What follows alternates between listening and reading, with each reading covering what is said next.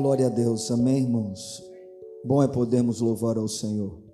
Se hoje eu e você temos momentos como este, é porque Ele nos amou primeiro, é porque Ele nos achou, nós estávamos perdidos, estávamos mortos nos nossos delitos e pecados,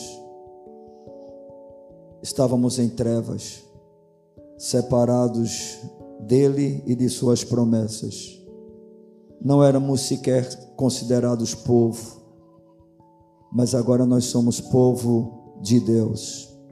E realmente é muito bom poder falar da bondade desse Deus. Eu quero pedir aos irmãos nesse momento que abram a palavra do Senhor no Evangelho de João, no capítulo 14, versículo de número 27. Evangelho de João, capítulo 14, versículo de número 27. Diz assim a palavra do Senhor: Deixo-vos a paz, a minha paz vos dou. Não vos la dou como a dá o mundo. Não se turbe o vosso coração, nem se atemorize. Amém, amados? Bem, queridos, nós sabemos que o nosso amado Senhor, conforme profetizou Isaías, ele veio o Verbo se tornou carne, habitou entre nós. O próprio Deus se fez homem para habitar conosco, para fazer aquilo que nós não poderíamos fazer, a fim de que nós pudéssemos ser atraídos para Deus. E quando nós olhamos o ministério terreno de Cristo, a gente percebe que ele demonstrou uma atenção especial com todas as necessidades reais da humanidade. E é interessante porque essa atenção da parte de Jesus para com o homem não apenas está relacionada à sua alma, mas também ao seu corpo. E esse mesmo Jesus que fez questão de demonstrar essa atenção, ele também revelou com muita clareza que a solução para cada necessidade que o homem possui está nele mesmo. Ou seja, como homem habitando entre nós, esse Deus, ele fez questão de nos revelar que cada área, cada aspecto da nossa vida é importante para Ele. E esta foi uma das razões pela qual Jesus multiplicou pães e peixes, curou enfermos, expulsou demônios, acalmou tempestades, transformou água em vinho, ressuscitou mortos e alertou os seus discípulos sobre a verdadeira alegria, cuja razão deveria ser o gozar de uma salvação eterna oferecida por Ele. Ou seja, no seu curto período de tempo, como o Messias enviado da parte do Pai, como Cristo, como ungido de Deus, esse Jesus que nós temos depositado a nossa fé e confiança, ele realmente fez com que a gente pudesse perceber que todas as nossas necessidades são importantes para Deus. E dentre todas as necessidades que o homem possui, nós gostaríamos nesta noite de enfatizar um em especial, que é a necessidade de paz. Na verdade, este é um clamor que existe em todo o coração. Todo homem, seja ele quem for, carece de paz. E como é bom sabermos que a palavra de Deus nos tem um remédio para essa necessidade do homem. Deus é maravilhoso. Deus se preocupa conosco.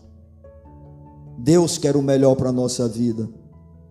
E Ele não apenas quer, Ele tem o melhor para a nossa vida. Na verdade, Ele é o melhor para a nossa vida. Amém. Conforme nós já dissemos, irmãos, em Jesus, nós temos todas as nossas necessidades supridas. Todas. Todas. De tal forma que não haja falta alguma para nós. Quando nós observamos as Escrituras, e esse é um assunto que com certeza é bem vasto, afinal de contas, é algo imprescindível para a nossa vida, a gente pode perceber muitas coisas que são importantes sobre a paz. E nós gostaríamos apenas de abordar algumas delas durante esta noite, a fim de nos ajudar a podermos compreender que essa carência que todos nós possuímos, ela é totalmente suprida. Ah, irmão, se nós conseguirmos gradativamente compreender aquilo que nós estamos falando nessa noite, nós teremos o remédio para nossa alma de tal forma que absolutamente nada vai nos abalar.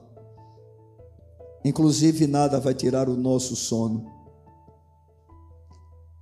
Não é à toa que o salmista, experimentando dessa realidade, ele pôde dizer: Em paz me deito e logo pego no sono, porque só tu me fazes repousar seguro. Irmãos, há um mal que tem assolado a humanidade e tem sido razão de muita angústia e muita dor. Dizem que é o mal do nosso século a chamada depressão. Hoje, a indústria farmacêutica tem experimentado um lucro realmente assustador em cima dessa área. E este mal nada mais é do que a ausência de paz. E o que é que a Bíblia nos tem a dizer a respeito desse assunto, dessa carência humana, dessa carência que todos os homens possuem? A primeira coisa importante que eu queria que você nessa noite entendesse é que existe uma falsa paz. Observe nas palavras de Jesus no verso de número 27. Jesus está em uma conversa com seus discípulos é a última conversa antes dele ser preso e depois crucificado.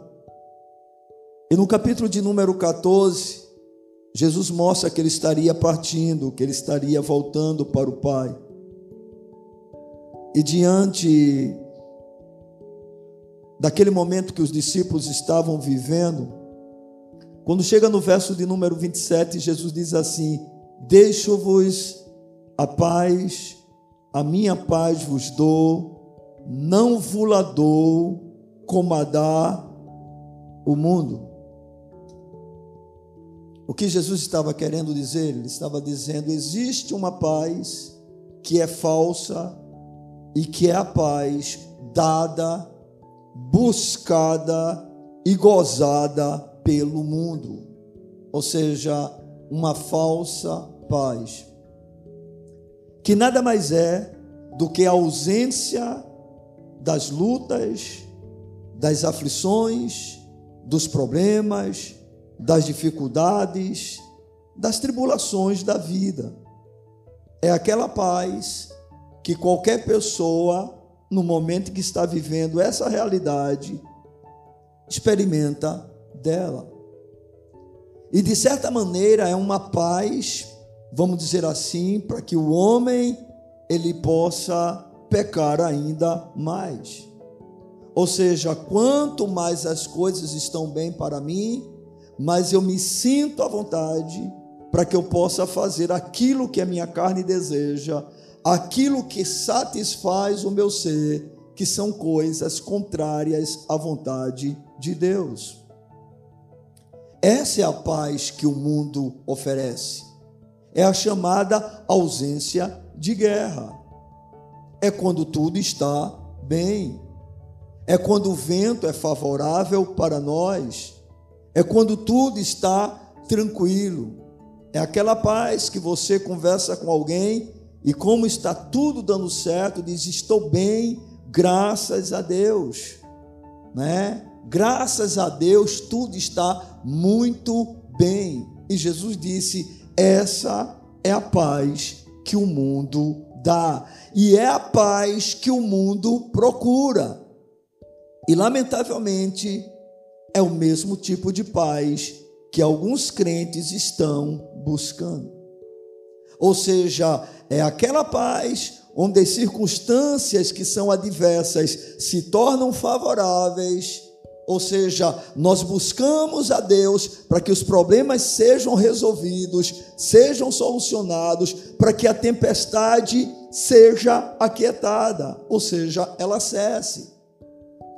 Então, muitas pessoas têm buscado a face de Deus da mesma forma como o mundo o faz, querendo suprir essa carência, tendo os seus problemas resolvidos, tendo as suas dificuldades sanadas. O Senhor disse: essa é a paz que o mundo dá. Mas Jesus ele traz uma palavra, né? Ele diz: a minha paz é diferente. E é essa paz que eu quero que vocês tenham. Então, a primeira coisa importante sobre essa carência que nós temos é que existe uma falsa paz. Eu não sei se você goza da paz. espero que a paz que você esteja vivendo não seja a falsa paz. A segunda coisa importante dentro desse assunto nessa noite que eu gostaria de compartilhar com os irmãos é que a verdadeira paz começa com a paz com Deus. Preste atenção. Existe uma falsa paz que o mundo oferece, que o mundo busca e que o mundo goza. Ok? É esse tipo de paz que os políticos lutam, lutam, né? Pelo menos alguns, para que alcancem, né? Aquela paz em que está tudo bem, está tudo tranquilo, está tudo confortável, está tudo favorável. E o que é que acontece? Conforme a gente já disse, nós vemos mais e mais ação do pecado. Ou seja, eu quero as coisas boas para que eu possa pecar. Por exemplo, a gente teve dois anos de pandemia. E muitas pessoas viveram durante esse período extremamente aflitas. Inclusive, muitas pessoas recorreram a Deus para que o problema passasse, para que o vírus acabasse o seu poder. Bem,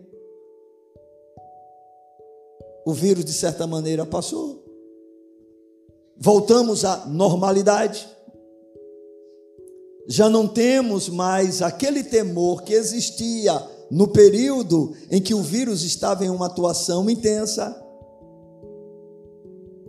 E agora já tivemos um carnaval abarrotado de pessoas, multidões nas ruas para glorificar a Deus, para agradecer a Ele, para adorá-lo, para buscar a sua face? Não. Para colocar para fora, extravasar toda a imoralidade do seu coração, toda a sua podridão, toda a sua corrupção, toda a sua safadeza, através do sexo, através das drogas, através de tudo aquilo que Deus abomina, inclusive zombando do próprio Deus. Porque novamente este ano Tivemos, eu não sei se apenas uma escola, mas pelo menos eu ouvi falar de uma escola que escarneceu novamente da pessoa de Cristo.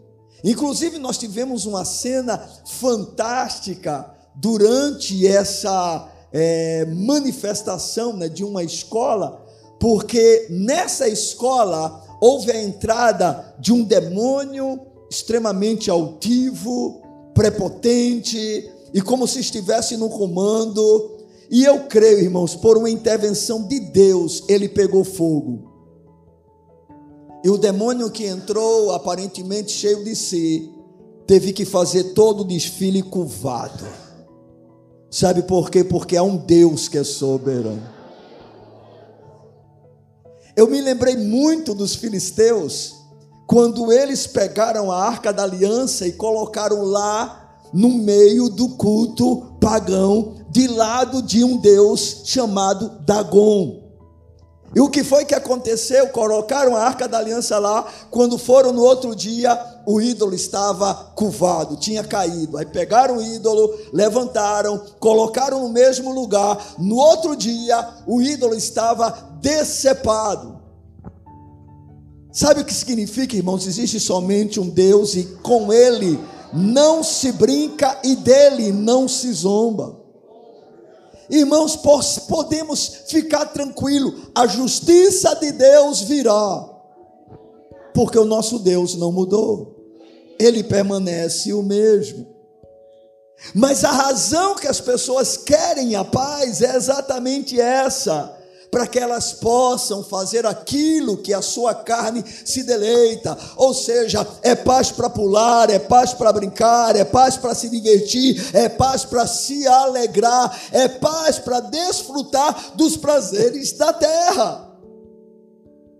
Porque é evidente, irmãos, que em determinadas situações as coisas deste mundo não trazem para nós a devida alegria, porque nós não podemos desfrutar delas.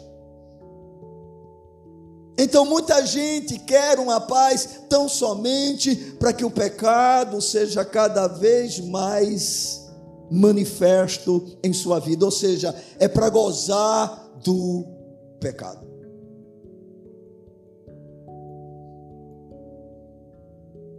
E essas pessoas não conseguem desfrutar da verdadeira paz. Porque a paz verdadeira começa exatamente com a paz com Deus. Ninguém pode gozar de paz enquanto não estiver em paz com Deus. Aí talvez você que esteja aqui nessa noite e não tenha uma aliança com o Senhor, não entregou a vida a Cristo, você vai dizer: por que eu preciso realmente ter paz com Deus? Eu já tenho. Não se engane, você é inimigo, inimiga de Deus. Na verdade, você odeia Deus. E é evidente que, por mais que Deus lhe ame, você está debaixo do seu juízo, da sua ira. Juízo e ira estes que são aplacados no momento pela sua misericórdia. É por causa da misericórdia que você permanece respirando e Deus lhe dando oportunidades para que você se volte para Ele, o conheça e se reconcilie com Ele. Porque Deus não quer derramar sobre você a ira dele, já que ele já o fez com o seu filho naquela cruz.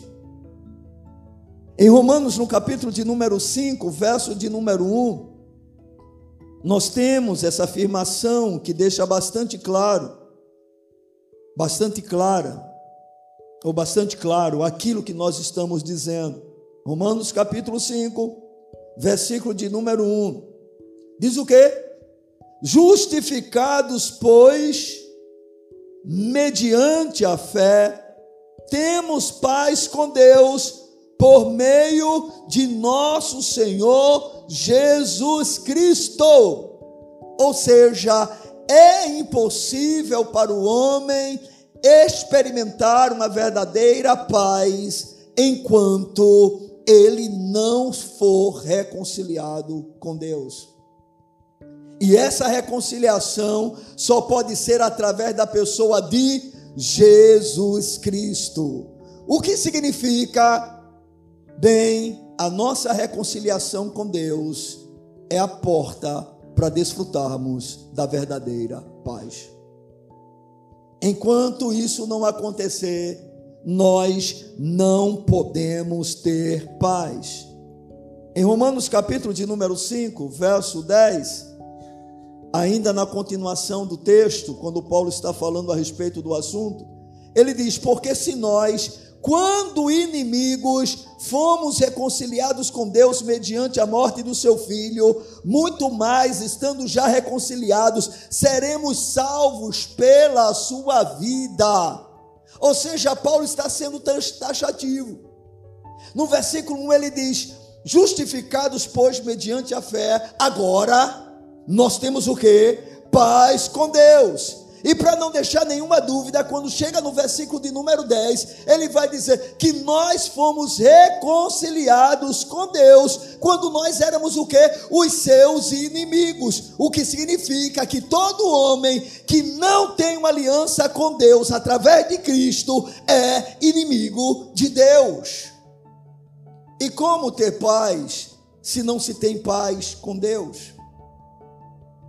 Como ter paz se você não sabe qual o destino da sua alma?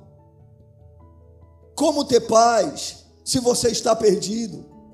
Como ter paz se você se encontra em trevas? Como ter paz se você está morto nos seus delitos e pecados? Como ter paz se você está debaixo da ira de Deus? Como ter paz? Não há como ter paz. Porque a paz ela começa exatamente com a paz com Deus. Irmãos, todo problema do homem começa em relação a Deus. Esse é o maior problema que nós temos. Os nossos problemas não são as lutas que nós travamos, as dores que nós enfrentamos, as aflições deste tempo presente. Não, os nossos problemas, todos eles têm um fundamento, que é o nosso problema com Deus.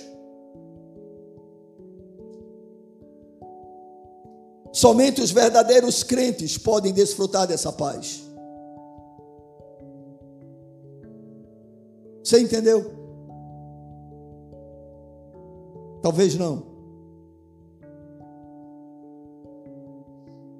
Todo homem tem uma carência de paz. Todo homem. Essa é uma necessidade básica do ser humano. Eu acho que você já deve ter tido a oportunidade de conversar com alguém e provavelmente se você perguntasse para essa pessoa o que é que você mais gostaria neste momento, essa pessoa dissesse de um pouco de paz.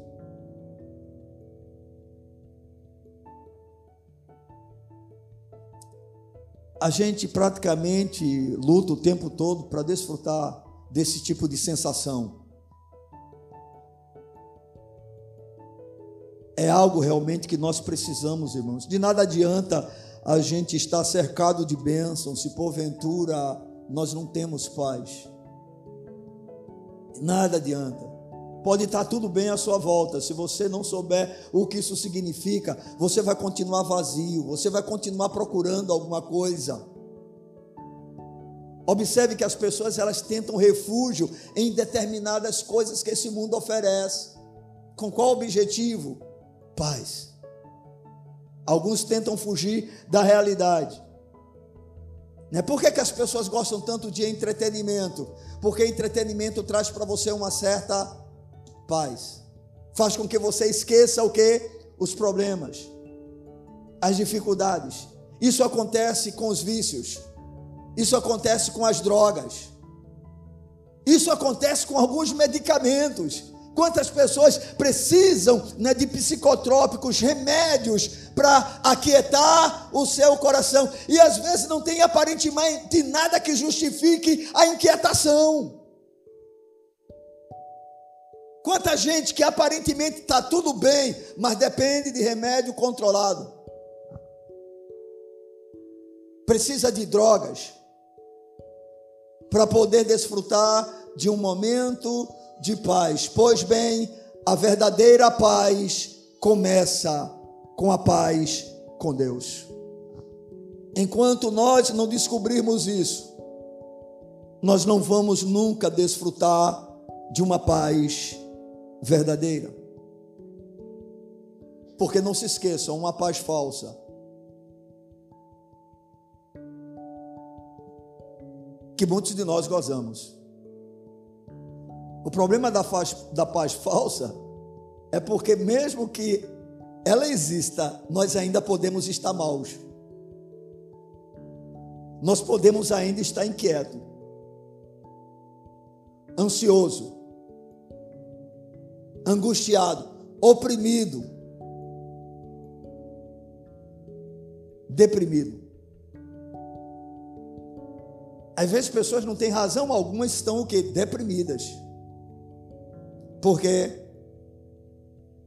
Porque falta a paz. Agora, por favor, você que é a igreja tem que entender isso. No mundo isso é normal. Mas não para nós. Não para o povo de Deus. Porque o povo de Deus, ele não apenas tem acesso à paz com Deus, o povo de Deus tem o privilégio de desfrutar da paz de Deus. Presta atenção, por meio de Cristo nós somos reconciliados com Deus, deixamos de ser seus inimigos, passamos agora a ter acesso a Ele como qualquer filho dele tem.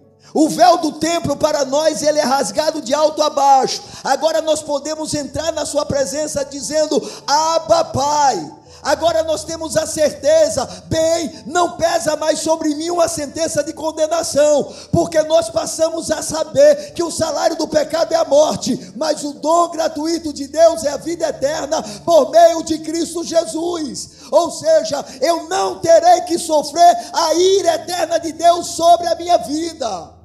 Por quê? Porque eu já não sou mais o seu inimigo.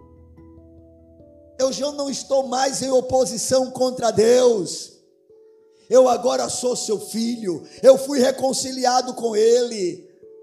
Agora eu sou seu amigo. Então não tenho mais o que temer em relação à ira futura de Deus. Fui pacificado com Ele. Ele tomou a iniciativa. Ele me atraiu a si. Então, amados, nós passamos a desfrutar dessa paz com Deus, onde sabemos que agora temos um Deus que é por nós. Amém? Deus é o nosso grande aliado. E a gente tem aprendido que quem está com o Senhor tem sempre a maioria do seu lado. A maioria em qual sentido? Porque Ele é todo-poderoso. E como diz a Sua palavra, se Ele é por nós, quem vai ser contra nós? Se Deus é por nós, irmãos, não tem demônio, não tem homem, não tem principado, não tem potestade, absolutamente nada pode nos tocar. Nós estamos guardados por Deus na pessoa de Cristo. Estão compreendendo? Esse é o início da paz. Hã? Quando você está no mundo, você vive de um lado para o outro procurando uma razão para viver. Quando você encontra Cristo, você diz: Eureka, achei! Jesus é a razão da minha vida. A vida faz sentido. Hoje eu estava conversando com alguns colegas no trabalho porque surgiu um assunto chamado depressão. E aí a pessoa que estava conversando comigo, ela fez psicologia e ela chegou inclusive a atuar na área até passar e se tornar funcionária pública e aí abandonou a profissão e a gente começou a conversar, inclusive ela é uma cristã desviada.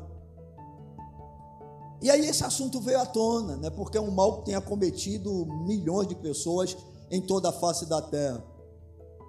Hoje, o que tem de pessoas depressivas no meio da igreja, inclusive a gente sabe né, de histórias de pastores tirando a sua própria vida, né? muitos crentes dependendo de psicólogos, de psiquiatras. E aí a gente começou a conversar a respeito disso. E ela disse algo interessante. Ela disse: essas pessoas elas chegam a esse ponto porque fazem assim, elas não têm um sentido de existência. Não tem um sentido de vida.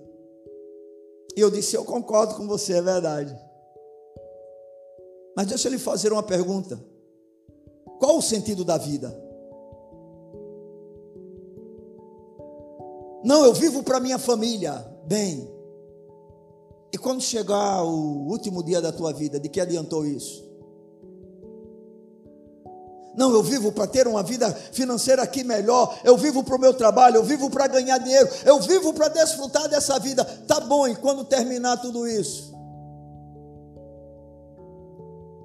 Me responda qual o sentido da vida. E ela pensou, parou, foi para um lado, foi para o outro, eu voltava ao mesmo ponto. Me mostra o sentido da vida. E a resposta é simples, irmãos. Se nós tiramos Cristo, a vida não tem o mesmo sentido, não tem nenhum sentido. Essa é a luta travada por Salomão quando escreve o livro de Eclesiastes. Eu dizia para ela: me diga uma coisa, qual a razão de sermos bons ou a, o fato de sermos maus? Qual a diferença? Se você é rico, se você é pobre, você vai para o mesmo lugar. Se você é sábio ou é ignorante, você vai para o mesmo lugar. Se você é uma pessoa consciente ou é louca, vai para o mesmo lugar.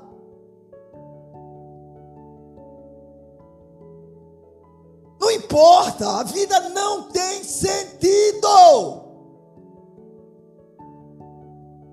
E por isso as pessoas se deprimem. Porque justamente na busca por sentido, tendo elas como grande referência. Porque, irmãos, quando nós somos o centro e não entendemos que Jesus é o centro, é por aí onde a depressão ela se infiltra e toma força. Eu e você temos que entender, há um centro que se chama Cristo. A vida não gira em torno de você. A vida gira em torno dele. Ele é o sol da justiça. Ele é a luz do mundo. Tudo é por causa dele, tudo é dele, tudo é por ele, tudo é para ele. Sem essa compreensão, irmãos, nós vamos ficar concentrados o tempo todo em nós mesmos. Aí a gente entra naquela: ninguém me ama, ninguém se importa comigo, tudo que eu faço dá errado, eu sou o pior de todos. E aí você vai se oprimindo, se oprimindo, se oprimindo, se oprimindo, se oprimindo. Quando menos espera, você está em um quadro depressivo e muita gente se encontra assim no meio da igreja. Por favor, nós não estamos falando aqui de condenação, nós estamos falando aqui de paz. Eu disse para você o seguinte: que a porta para que alguém possa desfrutar da verdadeira paz é, primeiramente, que essa pessoa tenha paz com Deus. É isso que a palavra do Senhor nos mostra. Justificados, pois, mediante a fé, agora nós temos paz com Deus. Meu amado, minha amada, se você é crente, você tem paz com Deus. Ele não é seu inimigo. Ele está trabalhando em seu favor. Ele está cuidando da sua vida. Ele é o seu pai. Ele peleja por você. Ele está à sua frente, Ele guarda a sua retaguarda, Ele põe uma cerca à sua volta, você é a habitação dEle, Ele está presente com você em cada momento da sua vida. Mas por favor, entendam: há uma diferença entre ter paz com Deus e desfrutar da paz de Deus.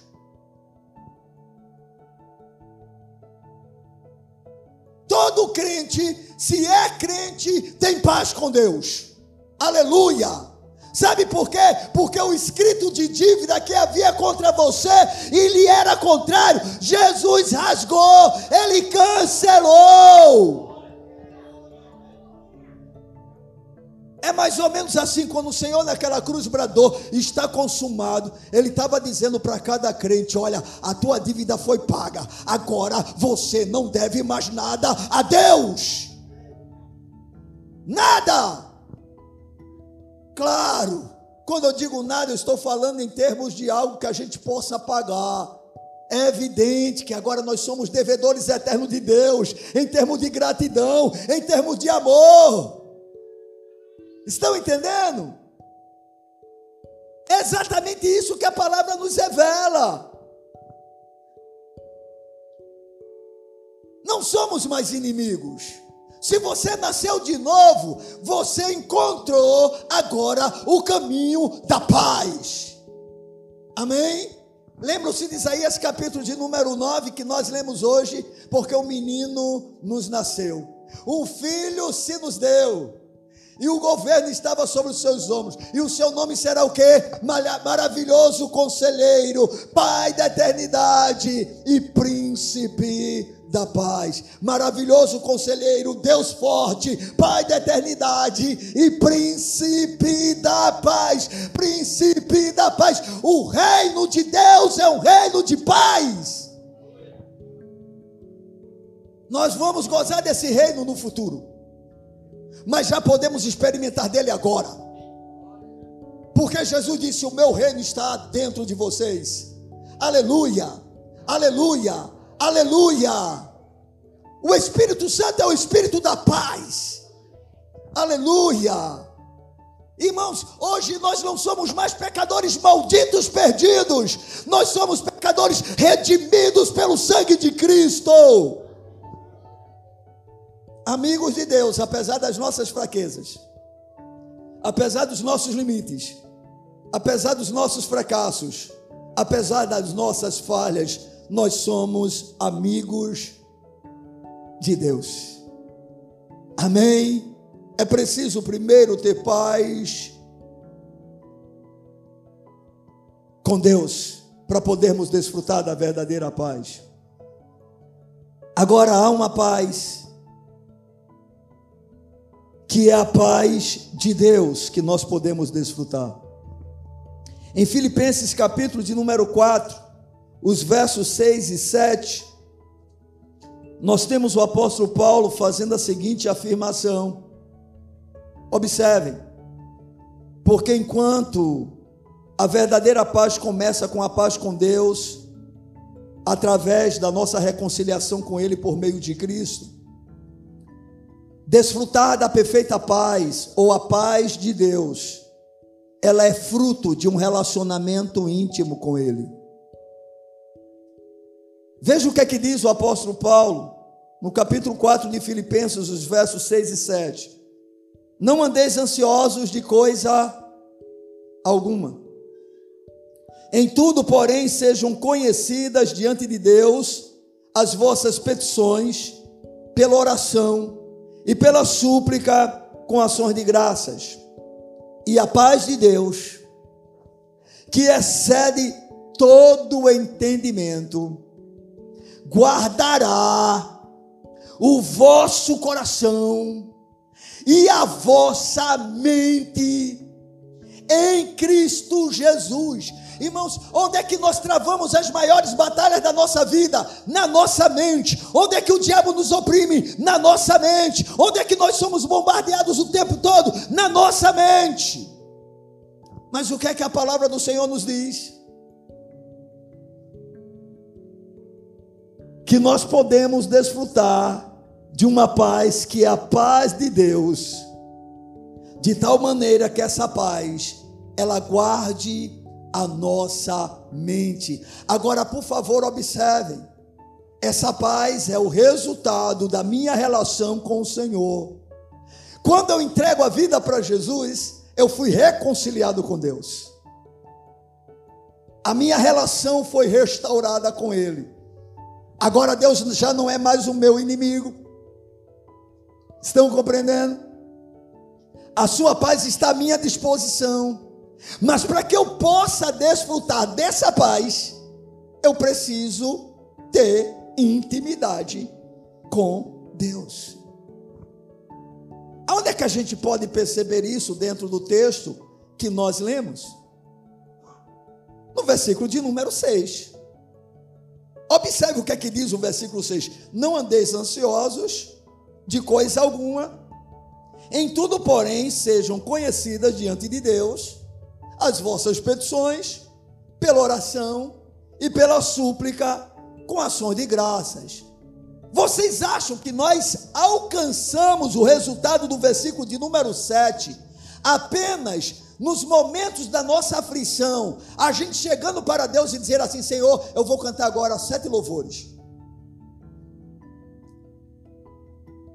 Eu vou colocar diante de ti a minha ansiedade. Eu vou lançar a minha ansiedade porque eu sei que o Senhor tem cuidado da minha vida. E você acha que você vai experimentar os efeitos da paz de Deus no seu coração apenas porque você fez isso? É evidente que não, irmãos. No versículo de número 6, nós estamos vendo, observando o estilo de vida que aquele que goza dessa paz, ele precisa ter. Ou seja, ele é alguém que tem uma relação com Deus de tal maneira que a vida dele é uma vida que desfruta de uma certa intimidade. O que significa todos os dias ele está na presença do Senhor. Irmãos, a gente tem problema todos os dias, amém? Então, todos os dias a gente tem que lançar sobre o Senhor as nossas ansiedades. Todos os dias acontecem coisas na nossa vida para roubar o que? A nossa paz. Mas se alguém tem uma aliança com o Senhor e sabe exatamente que pode desfrutar da paz que Deus dá, é evidente que à medida em que vai se relacionando com esse Deus, o que é que vai acontecendo? A paz de Deus vai guardar o seu coração, guardar a sua mente. Ou seja, Satanás não encontrará vantagem sobre tal vida.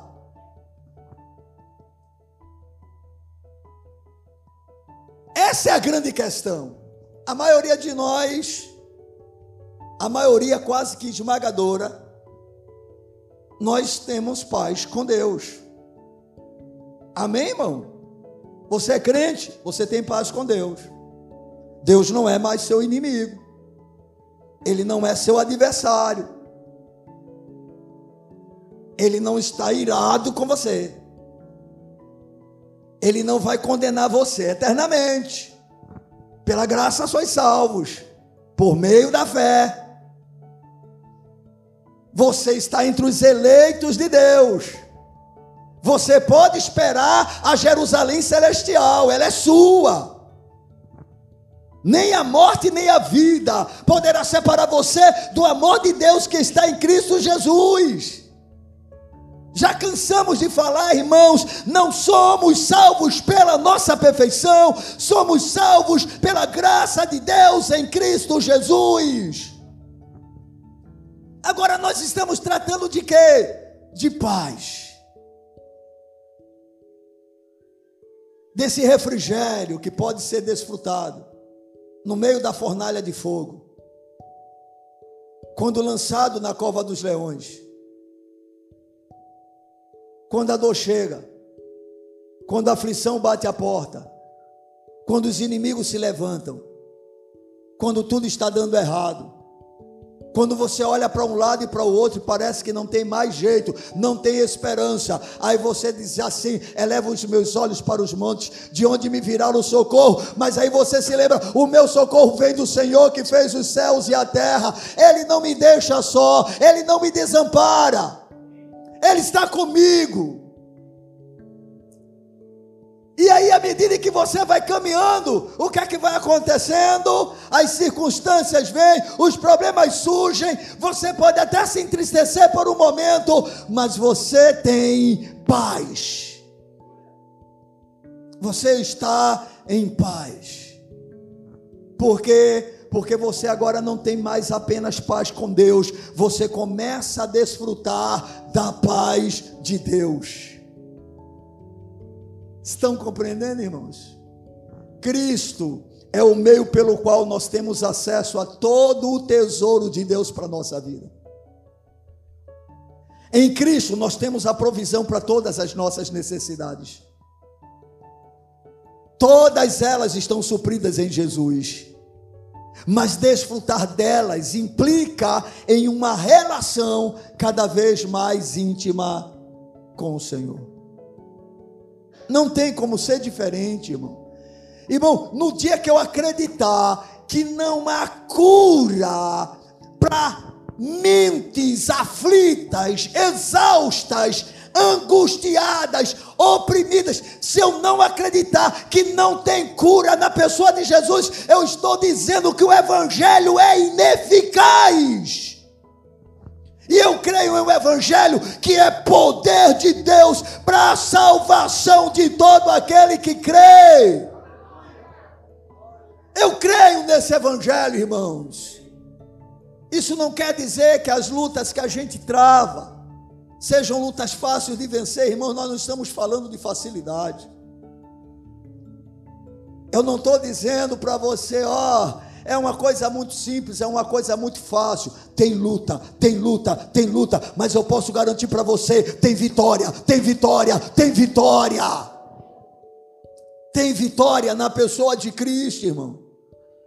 É só olhar para Ele, para o autor e o consumador da sua fé para aquele que saiu vencendo e para vencer, aquele que é vencedor em todos os aspectos. É só olhar para Ele, irmãos. Mostre-me dentro das Escrituras um único exemplo. Um único exemplo aonde a psicologia substitui ou ajuda a fé. Me mostrem um único exemplo. E você vai chegar a uma conclusão: não tem nenhum. Psicologia é uma ciência moderna. É engraçado porque no passado Jesus sempre curou com a sua palavra. Tem muita gente que se prevalece, quer usar o exemplo de Elias. E a gente sabe que Elias realmente passou por um momento de depressão. Ao ponto de desejar o que? A morte. Mas eu pergunto para você: qual foi o remédio para Elias? Palavra de Deus. Elias, o que estás fazendo aqui? Elias, tu não terminasses a obra que eu comecei na tua vida. Elias, eu te escolhi. Elias, eu ainda tenho algo a fazer contigo. Ou seja, o Senhor o tempo todo usou o que? A sua palavra. É a palavra de Deus, a palavra de Deus é cura para a nossa alma, ela não é apenas remédio para o nosso pecado, é cura para nossa alma. O nome de Yahvé é Yahvé Rafa, o Deus que sara. E ele não sara apenas doenças físicas, ele sara principalmente doenças da alma. Eu posso lhe garantir uma coisa: eu não sei se Deus quer tirar ou curar o teu câncer. Ele tem poder para isso. Mas eu não sei. A única coisa que eu sei é que logo, logo o teu corpo será glorificado. A única coisa que eu sei é que logo, logo você não sentirá mais dor alguma. A única coisa que eu sei é que ah, para onde a gente vai, não haverá mais doença. Mas quando se trata, irmãos, da alma, da mente, irmão, a mente está sob o nosso controle, e se algum inimigo quer dominá-la, nós não podemos deixar. Por que é que vocês acham que a palavra do Senhor diz assim: pensai nas coisas que são de cima, e não nas que são aqui da terra? Tudo aquilo que for bom, que for honesto, que for puro, que for verdadeiro, seja isso que ocupe o vosso pensamento. Porque o que é que o Senhor está dizendo? Você precisa controlar a tua mente. E como se deve fazer isso? Com a palavra de Deus. Já disse e volto a insistir. Se os crentes não apenas experimentassem da paz da reconciliação com Deus, mas desfrutassem da paz de Deus. A indústria farmacêutica na área da psicologia perderia muitos clientes. Estão entendendo, irmãos? Observe as palavras de Jesus: A minha paz vos dou, a minha paz vos dou. Eu não dou como o mundo a dá.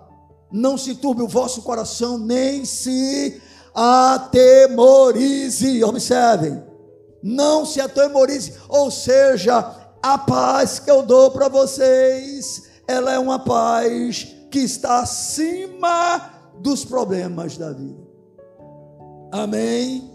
Porque, irmãos, porque o crente ele tem um alvo, ele olha para cima, ele olha para o alto. Estão entendendo? O problema tá é muito difícil, você sabe, vai passar, vai passar, vai passar. O teu problema tem dia contado. Amém? E eu não estou dizendo que ele vai ser resolvido aqui, não. Eu estou dizendo que ele tem dia contado. De um jeito ou de outro, ele vai acabar. E não é apenas os problemas, não. Os benefícios que você tem recebido da parte de Deus nesta vida também vão acabar. Irmão, vai acabar. Aqui passa. Mas o que faz a vontade do Senhor permanece para sempre. E aí o crente, ele vive em cima disso. Essa é a verdade que o conduz. E é isso que lhe dá graça e força, para que no meio das aflições, dos problemas, das tempestades, das adversidades, você possa desfrutar da paz. Há uma paz que o mundo não pode experimentar. Mas há também uma paz que nem todo crente tem experimentado, que é a paz de Deus. Ela está à minha e à sua disposição. Ela é nossa. Mas ela não é alcançada, não é experimentada simplesmente com a gente vivendo qualquer tipo de vida. Irmãos, hoje nós vivemos um cristianismo muito raso. Eu não sei se você concorda comigo, mas essa é a percepção que eu tenho tá certo? A respeito de tudo que eu vejo, inclusive em mim mesmo. Nosso cristianismo é muito raso. E por consequência disso, nós vivemos uma vida tão distante daquela que Deus deseja. E desfrutamos tão pouco de tudo aquilo que Ele tem para nos dar. Porque se houvesse profundidade no nosso cristianismo, é evidente que absolutamente nada nos, nos abalaria nada nos afligiria, nada traria tormento ao nosso coração. Vocês acham que um crente que tem uma vida profunda com Deus, né, quando a ansiedade está chegando, ele já está mandando ela correr. Quando a preocupação bate a porta, ele já está dizendo: Eu sei em quem tenho crido. Eu posso não estar vendo nada, está tudo o contrário, mas eu sei quem está no controle, eu sei quem está no comando. Quando a tempestade se levantasse, ao invés de a gente ficar desesperado como os discípulos que não conheciam Jesus até então, a gente dizia: Não, mestre está no barco, pode deixar a água vir, pode deixar o mar se levantar, pode as ondas ficarem revoltas, não tem problema, eu sei quem está no barco. E ao invés do desespero, assim como Jesus, nós estaríamos dormindo, que é um sinal de descanso. Há um lugar em Jesus, amados, aonde todos os nossos conflitos cessam. Mas ele tem que ser achado. Ele tem que ser encontrado. Ninguém desfruta disso simplesmente frequentando um templo, simplesmente cumprindo com obrigações religiosas. Isso é fruto de quê? De relacionamento, de intimidade com Deus. Porque Paulo e Silas cantavam e oravam na prisão. Que eles estavam seguros. Porque Paulo, antes de morrer, diz: Todos me abandonaram. Só Lucas está comigo. Mas o Senhor não me deixa só. Porque o salmista disse ainda que eu ande pelo vale da sombra da morte não temerei mal algum, porque tu estás comigo. Irmãos, essa aqui é a grande questão. E Deus nos mostra em Sua palavra que essa carência que todo homem tem, ela é desfrutada de maneira real e intensa, porque todos nós cristãos gozamos em alguma medida da paz que o Senhor tem para nós, pelo fato de termos sido reconciliados com Ele através de Cristo. Mas essa paz que excede a Presta atenção, irmãos. É uma paz que excede ao todo o entendimento. Sabe o que isso significa? É uma paz que é loucura para o homem natural. Você entende? É loucura para o homem natural. Porque o homem natural não vai entender as coisas de Deus. E é evidente que o crente carnal vai ter dificuldade também. Lembram-se no período da pandemia? Quantos cristãos deixaram de vir para o templo ou de se reunir nos grupos? Eles estavam com quê? Com medo. Não era porque a lei estabelecia, era medo era medo, medo do vírus, medo de se contaminar, medo de adoecer, medo de ser entubado, medo de morrer. A razão era essa. As desculpas poderiam ser as mais diversas possíveis, não é? Alguns, na sua espiritualidade, não, isso é porque eu amo o outro, eu não quero que o outro pegue. Tu está com medo de pegar, meu irmão? Que conversa fiada de proteger o outro, está é com medo de pegar. É um ato de amor, sim, me engana, me enrola. Entendeu, irmãos? Por que isso, irmãos? Porque não se conhece ao Senhor. Amém? Não se tem a intimidade com Ele o suficiente para dizer: Senhor, quer morramos, quer vivamos, quer vivamos, quer morramos, nós somos de quem? Do Senhor. Nós somos do Senhor. Irmãos, a igreja não pode se acovardar quando for necessário testemunhar a sua fé. Se tiver que morrer, morramos. Afinal de contas, a gente quer tanto que os problemas passem, mas ninguém quer morrer. E eu posso garantir para você que você só vai se ver livre de todos os problemas quando você der o último suspiro nesta vida. Aí acabou o sofrimento, acabou a dor.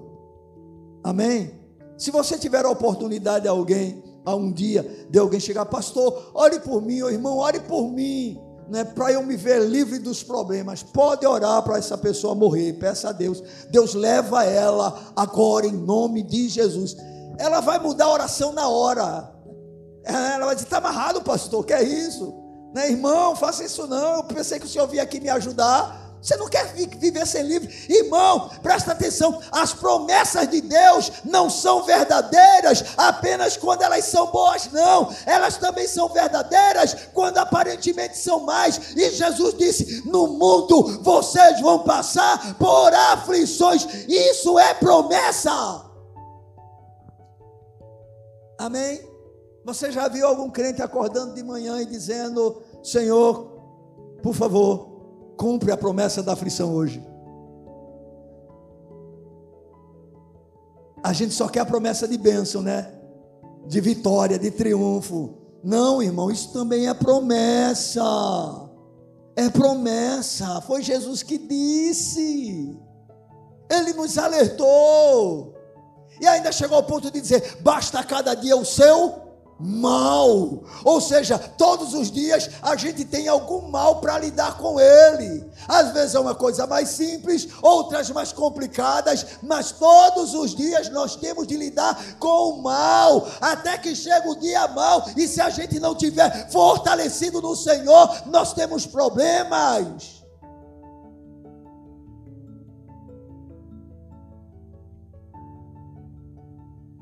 Há uma paz, irmãos, que excede a todo entendimento. Ela pode ser minha, ela pode ser sua, se você é crente. Se você não é crente, você precisa primeiro se reconciliar com Deus. Você precisa primeiro ter paz com Deus. saber que os seus pecados foram perdoados, que agora nenhuma condenação há mais sobre a sua vida, que você já não é mais filho da ira nem do diabo, mas agora é filho de Deus.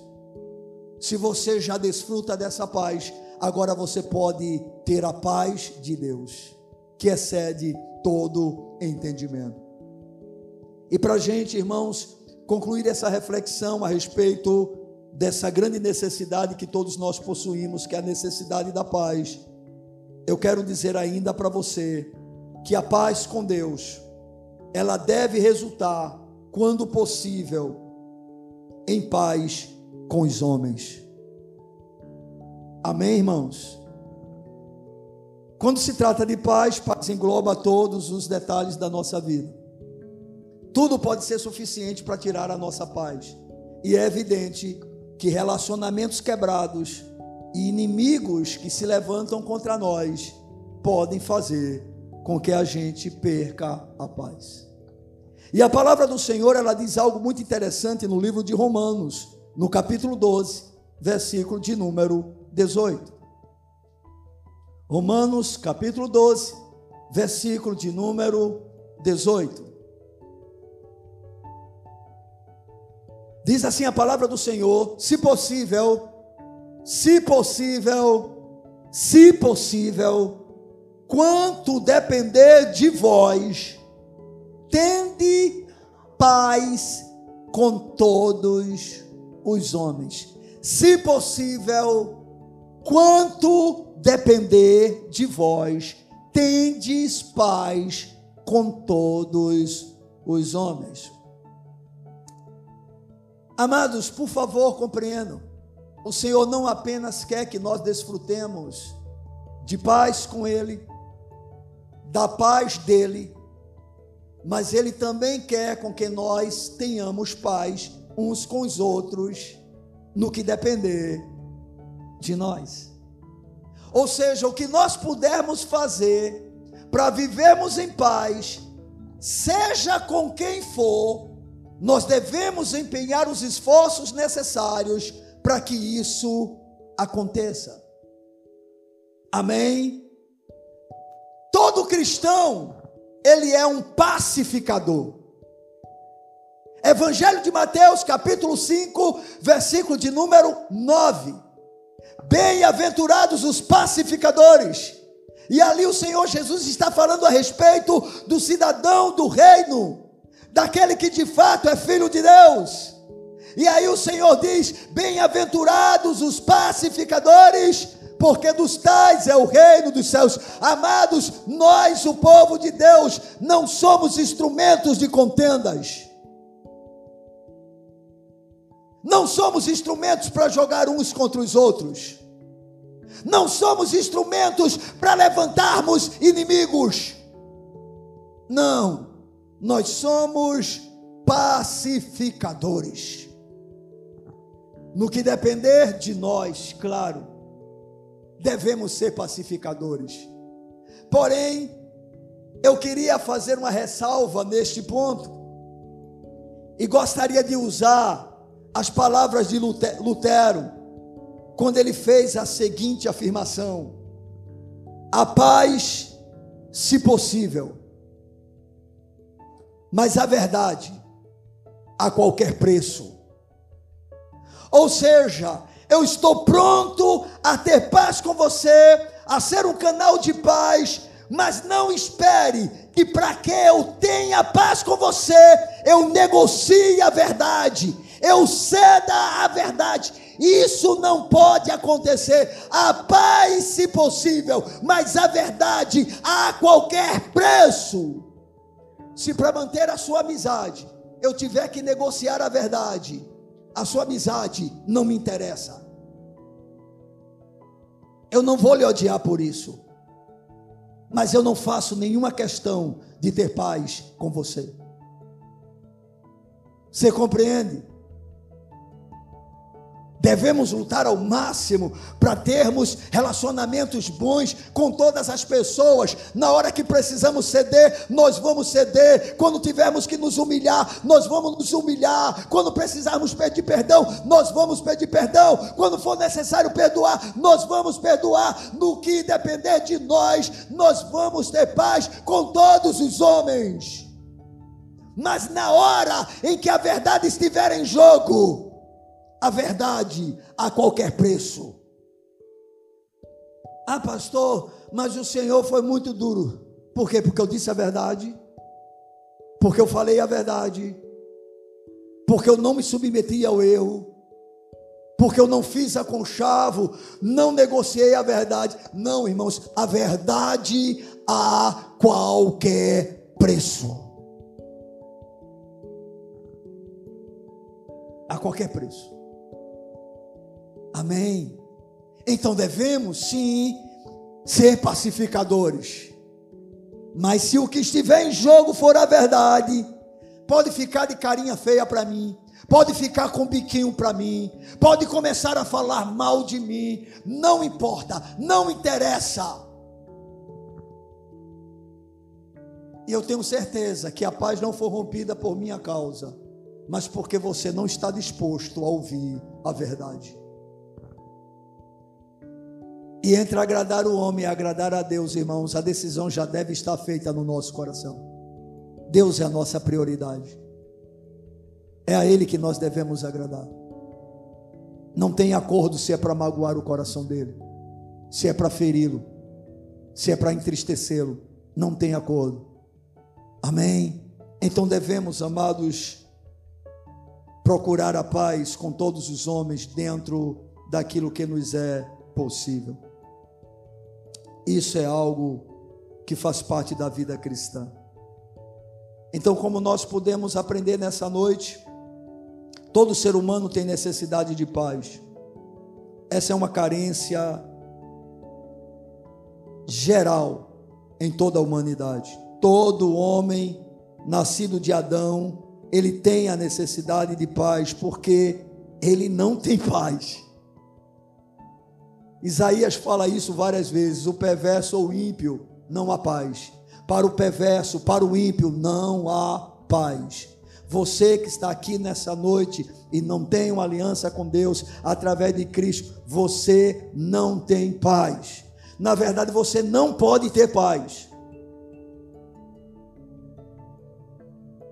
Porque só quem pode ter paz é aqueles que se reconciliaram com Deus é aqueles que se pacificaram com Deus através de Jesus Cristo. E não tente se chegar a Deus de uma outra forma, através da sua caridade, através da sua religião. Isso é lixo para Deus. Só há uma maneira do homem se reconciliar com Deus e através do seu filho. Ele é o reconciliador. É ele quem coloca a mão dele no ombro de Deus e no nosso ombro. Ele é a ponte. Agora, a triste notícia para os crentes é porque todo crente já goza da paz com Deus, já se reconciliou com Ele, mas a maioria de nós não desfruta da perfeita paz, que é a paz de Deus, e essa paz precisa ser buscada, precisa ser almejada, desejada, porque ela é nossa, irmãos. Amém. Você quer ser uma pessoa livre de toda ansiedade? Tem remédio para isso. A paz de Deus.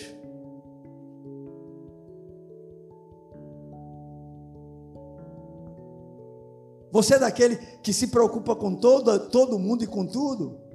Bem, a melhor forma de você se preocupar é orar, é colocar diante do Senhor, porque você não pode mudar as, as coisas mas Deus pode. E se Ele não mudar, Ele é a tua paz. Você entende? Nessa relação com Deus, Deus sequer precisa fazer alguma coisa, porque Ele já está fazendo em nós.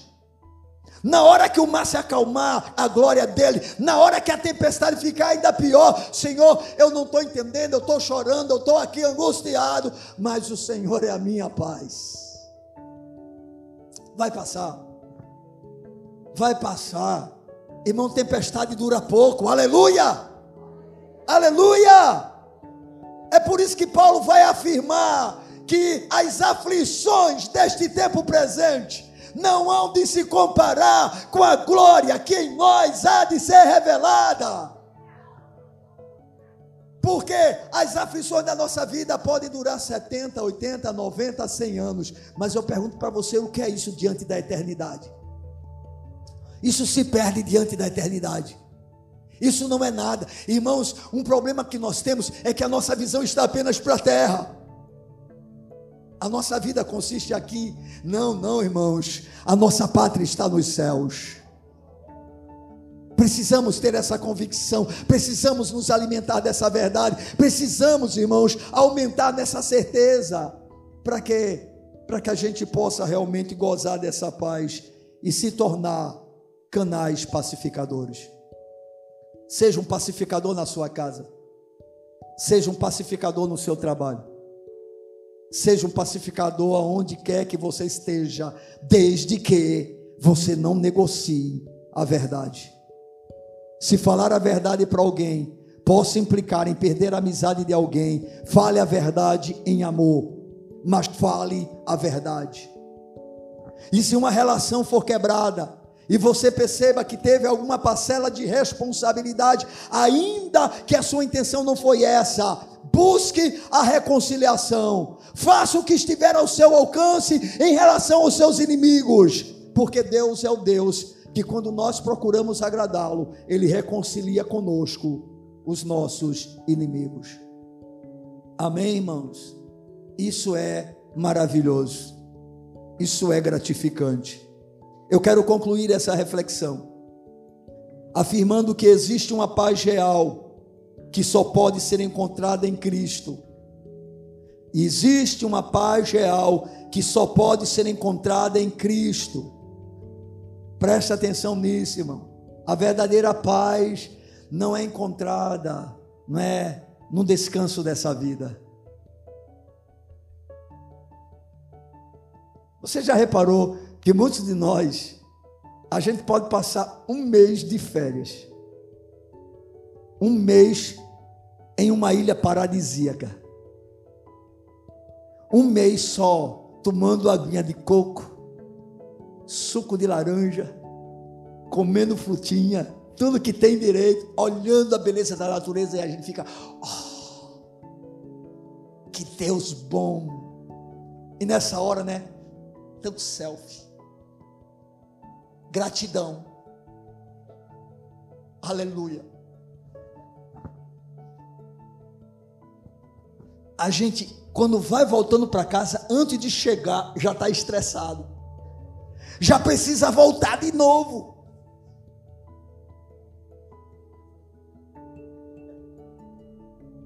Já está estressado de novo, irmão. Porque a verdadeira paz a gente só encontra em Cristo não está em um lugar, não está em uma situação econômica, não está em um ambiente, está em uma pessoa. Estão entendendo, irmãos? Mas aí a gente percebe, porque nós somos crentes, e diante desses confrontos que nós recebemos, nós observamos o quanto não desfrutamos dessa paz. E por que não o fazemos? Porque a paz de Deus é fruto de quê? De uma relação com Ele, de uma intimidade com Ele. Ou seja, quanto mais íntimo eu sou de Deus, mais paz eu desfruto dele.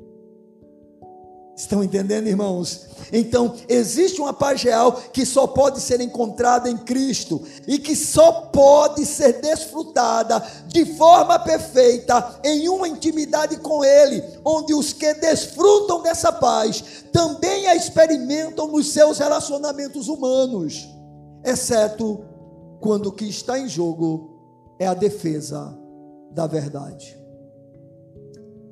E quando nós não temos paz com os outros, não é porque a gente se torna inimigo das pessoas, é porque elas se tornam nossas inimigas. Elas não nos suportam. Elas não querem relacionamento conosco. Elas não querem conviver com o que nós acreditamos. Então, paciência. Mas nós vamos fazer a nossa parte. Amém? Amando o inimigo, orando por ele, o abençoando e na hora que ele precisar, estando pronto para abençoar, para agir em seu favor, porque, irmãos, é isso que a paz de Deus faz no nosso coração. Eu queria, para concluir, citar o que está lá em 1 Pedro, capítulo 3, versículo de número 11, quando o apóstolo faz a seguinte afirmação: aparte-se do mal, pratique o que é bom, busque a paz e empenhe-se por alcançá-la. Estão entendendo? O Senhor disse: A minha paz vos dou, não vos la dou como o mundo a dá. Então ele já deu. A obra foi concluída, foi completada, é perfeita. A paz de Deus já foi liberada. Porque o reino de Deus não é comida nem bebida, mas é justiça e paz. A paz é um fruto do Espírito, porque o fruto do, do Espírito é amor, alegria, paz. Ou seja, a paz está em nós, já nos foi dada. A grande questão é desfrutar da paz de Deus, da perfeita paz, o que requer uma busca. Observe que Pedro está falando para quem? Para crente. Jesus diz para os seus discípulos: Eu dou para vocês a minha paz. Agora Pedro chega para os crentes e diz: Vocês devem buscar a paz e empenhar por alcançá-la. O que é que Pedro está dizendo? Olha, vocês já têm a paz, mas vocês precisam desfrutar dela que é a palavra de Deus para a igreja nessa noite. Todo crente aqui, eu posso dizer, sem nenhuma sombra de dúvida, você já tem a paz, mas você deve buscá-la e empenhar-se por alcançá-la, de tal maneira que isso possa ser observado em você. Amém? E seja um testemunho marcante para quem está à sua volta. Amém? É muito bom, né? Quando alguém chega e percebe e diz: Poxa, nada abala ele. Nada mexe com ele. O que é isso? A paz de Deus, que excede todo entendimento, está sendo refletida através da nossa vida. Amém, irmãos? Deixemos de entrar em desespero, entrar em pânico, de vivermos o tempo todo estressados. Há um lugar em Deus, irmãos, onde a gente pode descansar. Tem uma canção que fala a respeito disso, né? Aquieta minha alma, faz o meu coração ouvir tua voz. Aquieta minha alma, aquieta minha alma. Isso não é somente uma bela, uma bela letra, é a realidade que nós podemos experimentar. Não é somente uma canção para emocionar o nosso coração. Deve ser uma verdade vivenciada. Amém, irmãos? Que o Senhor nosso Deus nos ajude, para que a gente possa desfrutar dessa paz em dias, irmãos, de tanta turbulência, de tantos conflitos, de tantos problemas. Amém? A tendência é piorar. Né? As coisas estão se complicando a cada dia. A gente ainda não está sentindo muito os efeitos, né, do mal que essa nação está sofrendo, mas está chegando. Gasolina em São Paulo, o litro já, tem, já está dando em alguns lugares R$ 8,50. Aí você diz: Ah, mas isso só mexe com quem tem carro. Ah, é? E você acha que a comida chega no supermercado como? Você sai levando nas costas ou é um carro que tem que transportar? Você vai levando de bicicleta a comida? Ou é carro que tem que levar? E se leva carro, gasta o quê? Combustível. Aí o cara que está transportando não vai repassar isso não. E aí o cara do supermercado não vai repassar isso não. Hã? Está chegando, irmão. Coisa está chegando. Mas o Senhor disse: Deixo-vos a paz. A minha paz vos dou, não vos la dou, como o mundo a dá. Não se turbe o vosso coração, nem se atemorize. Vamos ficar de pé.